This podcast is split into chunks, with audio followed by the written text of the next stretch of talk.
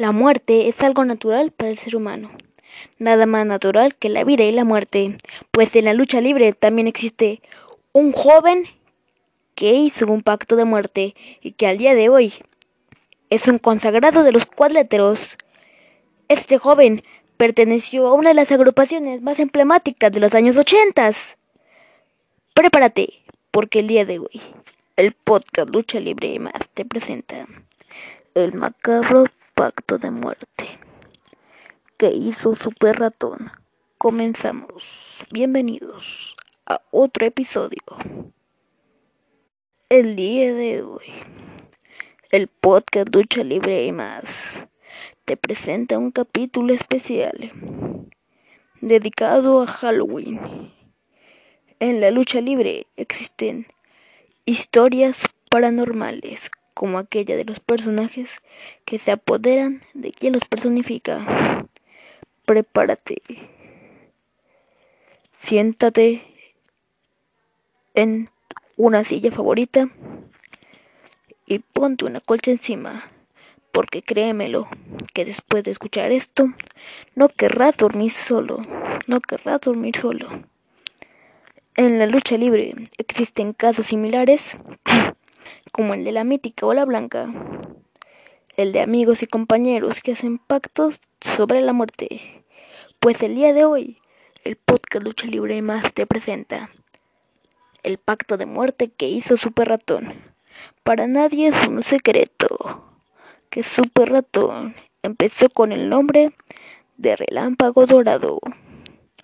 Pues en aquellos años, 80 noventas, Estamos hablando que Relámpago Dorado conquistó los campeonatos de continental de la UWA, pero también Relámpago Dorado tenía una gran amistad, una gran amistad que iba fuera de los cuadriláteros.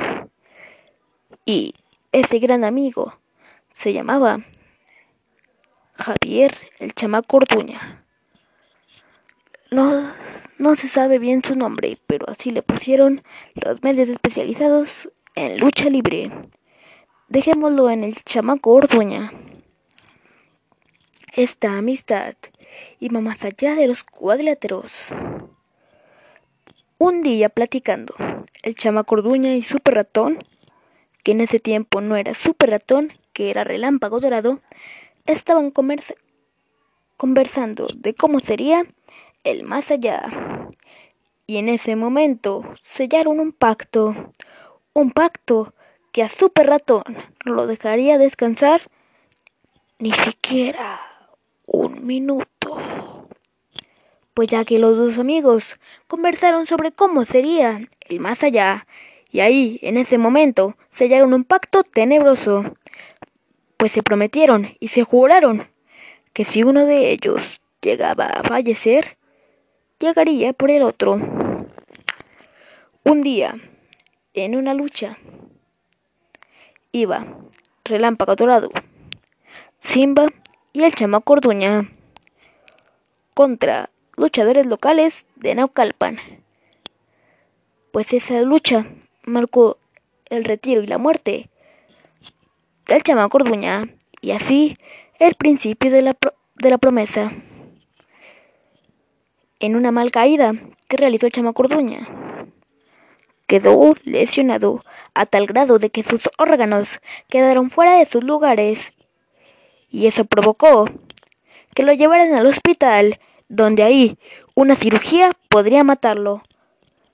El chamaco Orduña falleció el 16 de agosto de 1982 y aquí es donde empieza a cobrar vida esta terrible promesa. Pues un día cuando el relámpago dorado se encontraba luchando. Cuando se acercaba para dar el relevo a su compañero, aparecía el chamaco Orduña pidiéndole que le diera el relevo y así se lo llevara para siempre. Relámpago Dorado le comentó esto al padre de Orduña, mencionándole el padre de Orduña, que también él veía a su hijo. Siendo estos católicos, decidieron realizar una misa en su memoria, pues ya que el padre de Orduña le mencionó que su hijo no descansaba en paz. Al oficiar esta misa, se acabaron los tormentos para Relámpago Dorado. Hoy, Super Ratón. Y el resto es historia.